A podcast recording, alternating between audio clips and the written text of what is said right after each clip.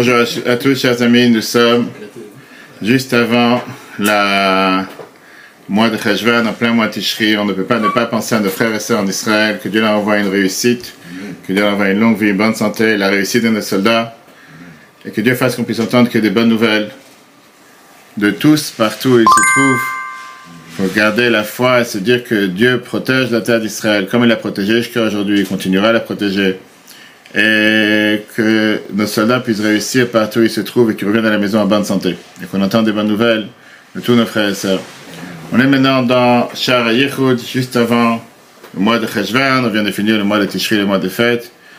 Et on va continuer avec la question comment la bonté, le chesed et l'héroïsme, qui est la rigueur, peuvent-ils fonctionner ensemble?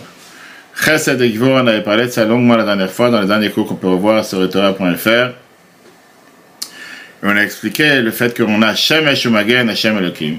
Le soleil et protection du soleil, qui ressemble justement au nom de Hashem et au nom de Elohim, qui vient faire en sorte qu'on peut pouvoir recevoir la bonté de Dieu qui est sur terre, que sans ça, on n'aurait pas pu recevoir cette bonté.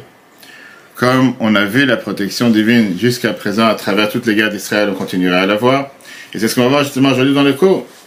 On a vu la dernière fois, on a expliqué qu'on a le soleil et le rideau. On a expliqué qu'on ne peut pas appuyer sur la pédale de l'essence, d'accélération et la pédale de, de frein en même temps. Parce que c'est difficile d'avoir ces deux traits de caractère qui agissent ensemble. Voilà la question qu'on a aujourd'hui. On a vu qu'on a trois, trois, trois différentes manières comment ça peut se passer. Ou qu'on a la bonté sans limite. Ça veut dire que, comme on a la réalité dans le monde, mais à ce moment-là, le monde ne peut pas le recevoir parce que le soleil est trop fort. Ou tu as la rigueur sans limite, qui encore une fois, pas forcément qu'à ce moment-là, c'est-à-dire rigueur sans limite, ça veut dire que c'est un voilage sur le soleil ou quoi que ce soit qui fait qu'il n'y a rien qui passe. Ou bien que les deux ne sont pas forcément en train d'agir, tu as le rideau qui cache le soleil. Ok. Concrètement, la réalité elle est que ces deux attributs, chesed et gvura, bonté et rigueur, ils agissent à plein force, avec, à, plein temps et en pleine force. Ils ne sont pas contradictoires l'un à l'autre. La question elle est, comment est-ce possible de faire cohabitation entre les deux? Comment les deux peuvent cohabiter ensemble? Viens, la qui explique que la seule raison pourquoi les deux peuvent cohabiter ensemble, c'est parce que Dieu, il est Kol Yachol. Dieu, il est tout-puissant. Qu'est-ce que ça veut dire tout-puissant? Dans le livre Kabbal, de la Kabbal, la Vodat Kodesh, c'est expliqué que Dieu est la perfection de tout. Et de cette perfection, il a cette force infinie, qui est ce qu'on appelle la force Blikvul, illimitée. Et de l'autre côté, il a aussi la force de la limite. Les deux ensemble. Parce que si tu dis qu'il n'a pas de limite, tu es en train de manquer ou de faire croire que Dieu lui manque quelque chose. Il peut être qu'illimité. On a vu ça où? L'exemple qu'on ramène à chaque fois. Dans le temple. Qu'est-ce qu'on a vu dans le temple? On a dit que Macom Aaron et Nominamida, on a vu que l'endroit de l'Arche Sainte ne faisait pas partie de la taille du temple. D'un côté, on te dit que l'Aaron, il devait être certains coudées, certains mètres sur certains, certaines limites. Et de l'autre côté, il te restait à chaque fois, malgré que la largeur du sein des saints était 20 mètres, 10 mètres, il te restait encore 5 et 5 des deux côtés avec l'Aaron au milieu. Tu avais l'infini dans le fini, les deux mélangés. Il y a une énorme différence, et ça c'est la difficulté que nous avons à comprendre une chose parce qu'il y a une énorme différence entre la, la, la capacité divine et la capacité de l'humain. On est dans la paracha Bereshit, justement, on a parlé de ça dans tous les cours cette semaine, sauf que le premier rachid de la paracha te parle sur le fait que Dieu n'abandonne pas son peuple, et c'est Dieu qui a donné la terre d'Israël à notre peuple. Chaque être humain, chaque chose a un prix. Chaque chose a un avantage et chaque chose a un inconvénient. Et l'avantage d'une chose vient sur l'inconvénient de l'autre qui veut dire tu ne peux pas avoir les deux ensemble. Prenons un simple exemple. Quel est l'avantage entre une mobilette ou un scooter et une voiture? L'avantage d'une voiture, c'est quoi? C'est qu'elle est grande. Tu peux avoir plusieurs personnes dessus. Tu peux mettre euh, ça, des, des, des, des, airbags, tu peux mettre des choses sur le toit. Bref, tu as plusieurs choses qui peuvent faire que ça peut agir. Que, que tu puisses avoir une capacité plus grande à transporter. Quel est l'inconvénient d'une voiture par rapport à un scooter ou un mobilette ou une moto? C'est qu'elle est trop grande et il est pas petit. Et donc, tu ne veux pas rentrer dans un petit parking. Tu veux pas te faufiler entre les voitures. Et c'est pas quelque chose qui va te faire gagner de l'essence ou quoi que ce soit. Quel est maintenant l'avantage d'une moto, d'un scooter sur une voiture? L'avantage d'un scooter sur une voiture, c'est qu'il est petit. Donc, il te fait gagner de l'essence. Il rentre dans les petites places de parking. Il peut se faufiler entre les voitures. Quel est le manque? Quel est l'inconvénient? C'est que il est petit, il n'est pas grand. Il n'y a pas de protection dessus. Il n'y a pas de place pour plusieurs personnes. Il n'y a pas de stabilité comme une voiture, etc. Maintenant, dis-moi qu'une personne va venir inventer et va se dire, je vais construire une moto qui a que les avantages d'une moto sans les inconvénients. Qu'est-ce que c'est ont essayé C'est pas du tout ça, ça ressemble pas à une voiture, ça veut dire, il va dire, ça sera une moto. Mais on va lui mettre quatre roues à la place de deux roues. Là, les gros scooters, là, les gros 4x4, euh, les tracteurs. Une seconde. Ils vont te dire qu'il sera avec une protection. Il y aura des places en plus. À ce moment-là, c'est plus une moto, c'est une voiture. C'est une voiture. Ça s'appelle pas une moto, d'accord? Donc on voit que chez l'humain, chaque chose vient sur le compte d'une autre. Tu ne peux pas avoir un et ce contraire en même temps. Tu ne peux pas faire jour et nuit ensemble. Tu ne peux pas faire chaud et froid ensemble. Chez Dieu qui est Kol Yachol, qui est tout puissant, Dieu a la capacité de pouvoir mettre ensemble l'inconvénient, je veux dire les avantages et les inconvénients ensemble. Si tu dis à quelqu'un qu'il est grand, ne peut pas rentrer dans une petite place. Fameux exemple que la Gemara te dit qu'un éléphant ne peut pas rentrer dans le trou d'une aiguille. C'est un éléphant. Si tu dis à quelqu'un qu'il est intelligent, il lui manque pas cette naïveté, il lui manque cette, euh, cette simplicité, cette, je veux dire, cette, cette pureté. qu'il est intelligent, il réfléchit trop. Quand tu dis que Dieu, il est l'omniprésent et surtout qu'il est tout puissant, chez Dieu peut avoir ces deux choses contraires avec la même force, sans qu'une vienne sur le compte de l'autre. Parce qu'on ne parle pas de deux forces différentes, que tous les deux viennent de la même racine. Ici, on parle du chesed et gvura, la bonté et la rigueur, qui sont les deux attributs de Dieu. Et puisque et que les deux peuvent travailler au même instant, les deux peuvent travailler au même moment. D'un côté, tu as cette abondance que Dieu a donnée pour créer le monde du néant à l'existant, à chaque instant, comme on voit dans la paracha de cette semaine, de le monde avec toute sa force. De l'autre côté, tu as la rigueur qui vient justement voiler cette présence de Dieu, jusqu'à ce que parfois hein, tu ne peux pas penser que Dieu n'est pas présent. Comme on a parlé tout à l'heure, c'est ce qui se passe malheureusement en ce moment en Israël, que certains te disent où était Dieu? Et comme on a répondu plusieurs fois ces questions, heureusement que Dieu est là pour nous protéger à chaque instant du fait qu'on a des centaines et des milliers de miracles, même avec ce qui est en train de se passer. Il faut ouvrir les yeux. Dans la tzaka, tu as exactement la même chose. Tu as une tzaka dans laquelle le donneur et le receveur sont au courant de qui a donné plus le niveau plus élevé. C'est un zakat dans lequel seulement le receveur sait qui c'est qui a donné. Le niveau le plus élevé, on dit que la zakat, c'est seulement le donneur sait qui est le receveur. Et le niveau le plus élevé, c'est ce qu'on dit matin de 7 que ni le donneur ni le receveur se connaissent. Qu'est-ce qu'on vient de voir? Comme on a dit dans le cours précédent, que par rapport à la création du monde que Dieu a créé, Yeshmain, l'existant du néant, une personne n'est pas capable de refaire, d'imiter la création de Dieu, ne pas comprendre comment s'est fait cette création exactement la même chose par rapport à comment Dieu agit sur terre. Qui veut dire, on ne peut pas reproduire ce voilage que Dieu a fait. On ne peut pas comprendre comment ça fonctionne. Parce qu'on parle quelque chose qui est surhumain, quelque chose qui n'est pas humain, quelque chose qui ne dépend pas de la capacité humaine. Du fait que d'un côté, Dieu il est présent, et de l'autre côté, il est voilé en même temps. Et c'est pas que le voilage a diminué sa présence. Sa présence, elle est toujours là. Pour nous, elle est moins importante. Mais pour lui, c'est exactement la même chose. C'est ça que l'admo laquelle il emploie ici dans le mot En Hein D'où vient le mot En Hen Voici, ça, ce sont ses forces. C'est même une histoire. On a vu dans le cours précédent qu'on dit dans la Mida la fameuse phrase Akel, Agadol, Agibor, Ve'anora. Dieu est grand, puissant et redoutable. Qu'est-ce que ça veut dire, grand, puissant et redoutable? D'où vient d'abord cette phrase? Elle est de Moshe Rabbeinu. Les Chachamim nous ont même interdit d'employer d'autres termes sur Dieu. Parce que chaque autre terme que tu vas utiliser, ça va juste venir diminuer qui est Dieu, sa grandeur. La nous raconte, la Yom à page 69b, sur un grand débat qu'il y a eu, est-ce qu'on a le droit d'appeler Dieu à Gibor Ve'anora Est-ce qu'on a le droit d'appeler Dieu que Dieu il est grand et il est redoutable? Est-ce qu'on le limite à ça. Une seconde. Je viens de rappeler que j'ai oublié d'appeler Eli. Mille ans après que Moshe Rabbeinu a dit la phrase Akel Agadol Agibor Ve'anora, que Dieu est grand, puissant et redoutable, il y a eu ce changement. Le prophète Jérémie, qui était le prophète de la destruction du temple et qu'il a vécu à la période de la, première, de, la destruction du premier temple. Quand il a vu les Babyloniens rentrer dans le temple et il a vu qu'ils font ce qu'ils veulent dans le temple, il a enlevé le mot Anora, que Dieu est redoutable. Il a écrit Akel, Agadol, Agibor, Hashem, Zakotchmo. Dieu grand, puissant, Dieu le Dieu des armées. Dans Jérémie chapitre 32, verset 18. Il a dit quoi? Tu vois des, des, nations du monde qui sont en train de faire ce qu'ils veulent dans le sein des saints, dans le temple. Ayenora Otaf. Comment Dieu est redoutable. Ça, c'était Jérémie. Arrive le prophète Daniel, qui a vécu pendant les 70 ans de l'exil de Babel. Il a vu les énormes souffrances que Nebuchadnezzar, Nebuchadnezzar a fait au peuple juif à Babylone. Puisqu'il a vu ça, il a enlevé encore un mot. Il a enlevé le mot à. Il a dit Anna Hachem, de grâce Dieu, Akel, Agadol, Ve'anora. Le Dieu grand et le Dieu redoutable. Daniel chapitre 9, verset 4. Il a dit quoi? Tu as des nations du monde qui sont en train de rendre esclaves tes enfants. Où sont tes forces? C'est-à-dire que pendant mille ans, depuis Moshe jusqu'à la destruction du premier temple, on était habitué à voir le dévoilement divin dans le temple. On était habitué à voir Dieu avec sa présence, avec sa plus grande gloire possible. On était habitué à voir la force de Dieu, l'abondance pour le peuple juif, la victoire contre les nations. Et donc pour eux, voir un voilage, une situation d'exil, c'est contre la présence de Dieu. Ça n'existe pas l'exil. C'était la parole meilleur sur le peuple juif. Arrive le moment le plus pire, où les ennemis rentrent dans le temple, rendent impur le temple, détruisent le temple, et il leur passe absolument rien, ils font ce qu'ils veulent, comme malheureusement on a eu cette semaine en Israël.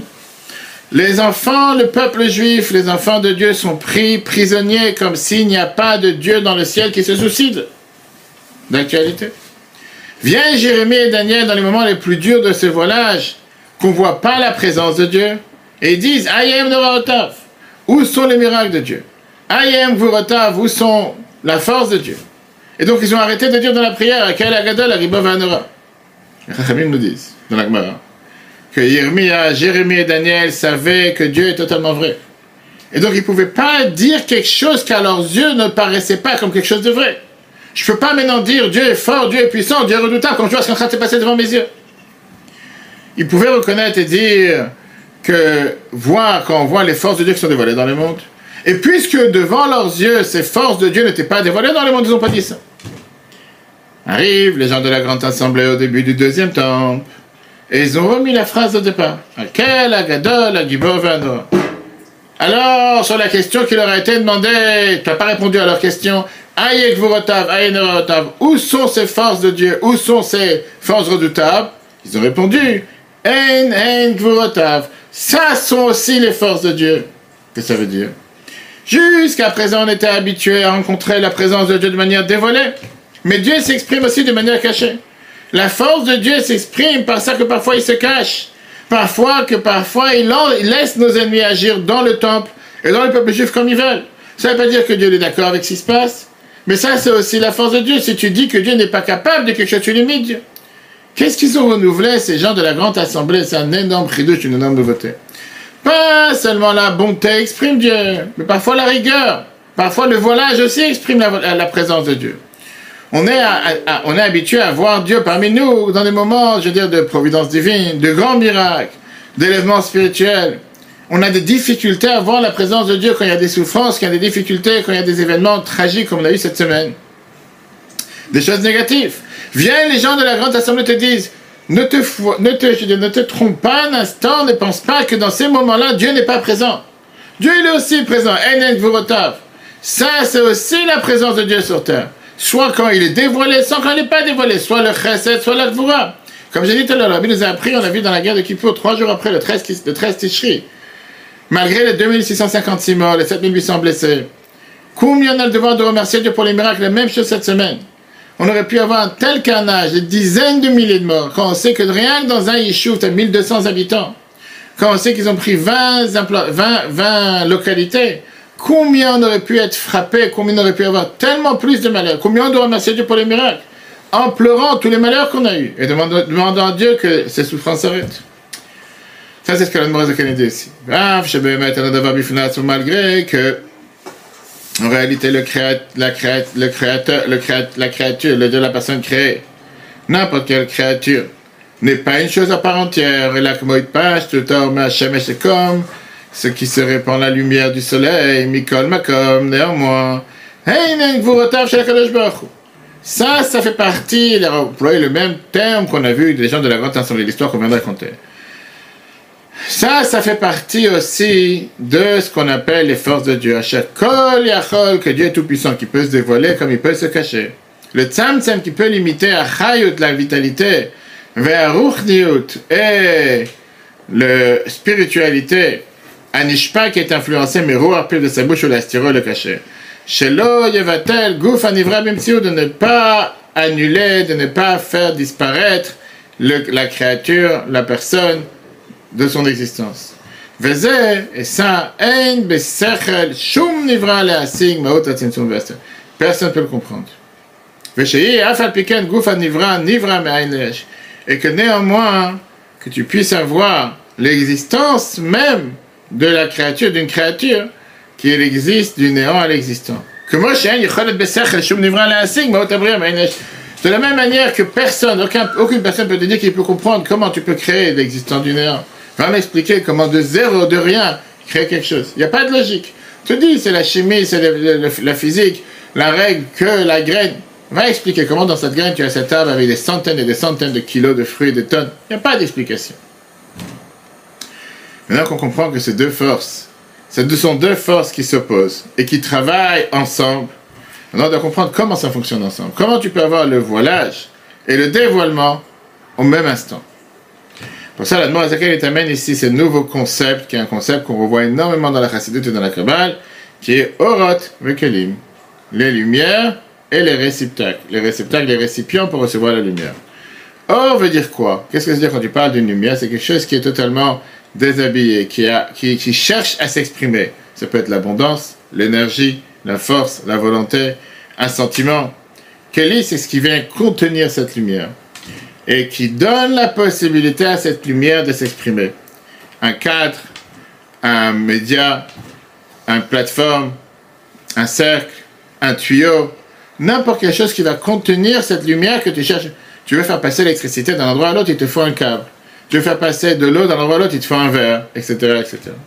La fameuse exemple, fameux exemple qu'on utilise en général quand on parle de lumière et réceptacle, récipient, c'est la parole. Quand quelqu'un veut parler, il y a en général deux choses. Il y a ce qu'on appelle le sens et il y a les mots que tu emploies. Le sens, c'est la lumière. Ça, c'est les différents sentiments que tu veux exprimer.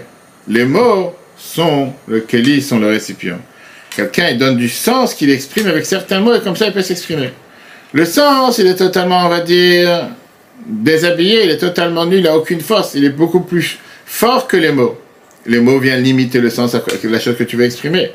Quand tu exprimes quelque chose avec la parole, tu exprimes seulement quelque chose de tout petit, de ce que tu penses réellement, de ce que tu ressens réellement. Parfois, le, sens que tu veux transmettre est tellement profond que les mots ne peuvent pas l'exprimer. Et d'ailleurs, c'est pour ça que des fois, des gens disent, j'ai pas de mots. J'ai pas assez d'eau pour pouvoir exprimer cette brutalité, cette atrocité, cette barbarie qu'on a vu cette semaine. D'autres cas, quelqu'un qui peut s'exprimer en pleurant à la place de parler. De l'autre côté, ce sont les mots qui permettent à la personne de pouvoir s'exprimer et de faire passer le message. Quand je te demande de comparer maintenant dans la vie de tous les jours où tu trouves la lumière, le or, et où tu trouves lequel et où tu trouves le récipient. On a par exemple le goût et l'anchama, le corps et l'âme. Le corps, c'est le récipient. L'anshama, c'est la lumière.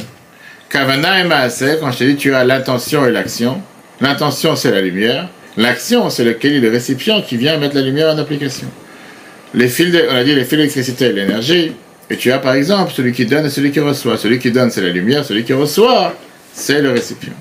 Mais il y a une énorme différence fondamentale entre la lumière et le récipient. Parce que le récipient, son rôle c'est quoi? C'est de contenir il a la capacité de pouvoir recevoir par rapport à la lumière. Son but, c'est de limiter. Qu'est-ce que ça veut dire son but, c'est de limiter? Si tu n'as pas un verre, tu peux verser l'eau sans limite, l'eau va aller nulle part. Tu dois limiter la quantité d'eau qu'elle sera adaptée à ce verre. Comme parfois tu as un verre qui vient cacher ce qui se passe à l'intérieur du verre. La lumière, elle n'est pas limitée. Son but, c'est de s'élargir et de s'élargir sans limite. Néanmoins, le fait que le récipient limite la lumière, c'est pas une limitation il donne la possibilité à la lumière de pouvoir s'exprimer. Sans ça, la lumière ne peut pas s'exprimer. Et donc la lumière et le récipient, en général, ils travaillent en harmonie jusqu'à ce que les deux contraires forment une seule chose. Et ça, c'est la manière comment tout fonctionne sur Terre. Avec cet exemple, la dit c'est la même chose avec Hachem Elohim. C'est pas que le verre vient embêter l'eau. C'est pas que l'eau vient embêter le verre. C'est que pour pouvoir boire, tu as besoin d'un verre. Si tu n'as pas de récipient, tu ne peux pas boire l'eau va couler dans tous les sens et tu ne pourras pas la recevoir. Donc dire quoi? Pourquoi le verre il est venu contrer l'eau, il est venu limiter l'eau? Grâce à ça tu peux boire. Et grâce au stop tu peux conduire. S'il n'y a pas de stop, tu as des voitures qui rentrent dedans. Donc une limitation, et ça c'est en général vrai pour toute la terreur, une limitation c'est pas une contrainte, c'est une possibilité, c'est une liberté de pouvoir faire ce que tu dois faire, de pouvoir t'exprimer. On te dit que tout ce qu'on a appris jusqu'à maintenant par rapport à Shem Elohim, par rapport au nom de Dieu et Elohim, c'est en réalité cette différence, on peut la retrouver dans tout ce qu'on fait dans la vie de tous les jours, entre la lumière et le récipient. Le nom de Dieu, c'est la lumière, c'est le soleil. Elohim, c'est le récipient. Ça veut dire que les deux noms ne sont pas totalement déconnectés. Un, il dévoile et l'autre, il couvre. Les deux, ils viennent travailler avec la même union, le même but. La lumière du nom de Dieu passe par le filtre et le récipient du nom Elohim. Et de la même manière que le récipient cache la lumière, pareil, le nom Elohim vient cacher le nom de Dieu. Et c'est pour ça que Elohim, qui est le, compte numérique 86, c'est quoi 86 Pas seulement à la nature, c'est aussi de là qu'on apprend quelle est la quantité pour avoir un vite ou pour boire, c'est un cos, un verre. Un verre, c'est 20, 6, 60, 86. Ça veut dire quoi? Que Elohim, le nom de Dieu, c'est le verre, c'est le récipient qui vient exprimer la lumière de Dieu sur terre. Maintenant, on va comprendre ce qu'on voit dans la paracha de cette semaine encore une fois. Qu'est-ce qu'on voit dans la paracha de cette semaine? La paracha de cette semaine, c'est la création du monde. Comment Dieu a créé le monde? On a vu ça dans le premier chapitre de Sharayichon. Que Dieu a créé le monde, ben, Sarah, Marot, avec les dix paroles. Dieu a dit que fait la lumière, il fait la lumière. Et on a vu dans le premier chapitre, qu'on peut revoir sur le Torah.fr, que Dieu fait maintenir le monde à chaque instant par la Sarah Marot, par les dix paroles. Si tu commences à détailler, à décomposer, à analyser ces dix paroles, tu comprends que dans eux-mêmes, il y a cette division de lumière et récipient. La lumière, c'est l'abondance de Dieu qui est infinie, avec laquelle Dieu a créé le monde, qui vient du nom Ava et du nom de Dieu. Et lequel, il sait quoi? C'est quoi le récipient? C'est les mots et les verbes et les, termes dans lesquels Dieu a choisi de pouvoir exprimer sa lumière à travers ces termes. Comme les mots et les lettres humaines, qu'ils sont un récipient pour le sens et ce que tu veux passer, faire passer comme message, le sentiment, que ça c'est la lumière? Les lettres sont limitées de plusieurs manières. Il y a 22 lettres, pas plus, pas moins. Chaque lettre a sa forme, elle a sa limitation. Chaque lettre peut contenir de la lumière d'une certaine manière. Les lettres viennent de Shem Elohim. Elohim, Bereshit, Bara, Elohim, Dieu est responsable sur ce qu'on appelle la contraction. Puisque la lumière du nom de Dieu agit à travers les lettres du nom le monde a été créé d'une manière que la lumière de Dieu est volée. Et le fait d'avoir versé cette lumière infinie dans ces lettres, ça te crée la nature et tous les détails qu'il y a dans la nature qui suivent. C'est pour ça que chaque lettre, elle a sa nature, elle a sa forme, qui crée chaque chose qu'il y a dans le, dans le monde, comme on verra longuement et largement dans le chapitre 6. Comme on a vu que il n'y a, a, que 10 paroles, c'est pas possible que Dieu ait créé le monde avec que 10 paroles. On a vu comment on peut les proposer et les mélanger et les calculer et les valeurs numériques, etc. de différentes manières. On retrouve tout ce qu'il y a sur la planète. Maintenant, on va comprendre pourquoi dans toute la paracha cette semaine, j'ai encore face à la providence que chaque fois qu'on a le cours de c'est exactement la paracha qu'on voit. Comme la de il faut vivre avec le temps. Chaque fois qu'on dit dans le Bereshit, le premier paragraphe, Vayomer, Vayomer Elohim, Vayomer Elohim Pourquoi on dit pas Vayomer Hashem? Pourquoi Vayomer Elohim?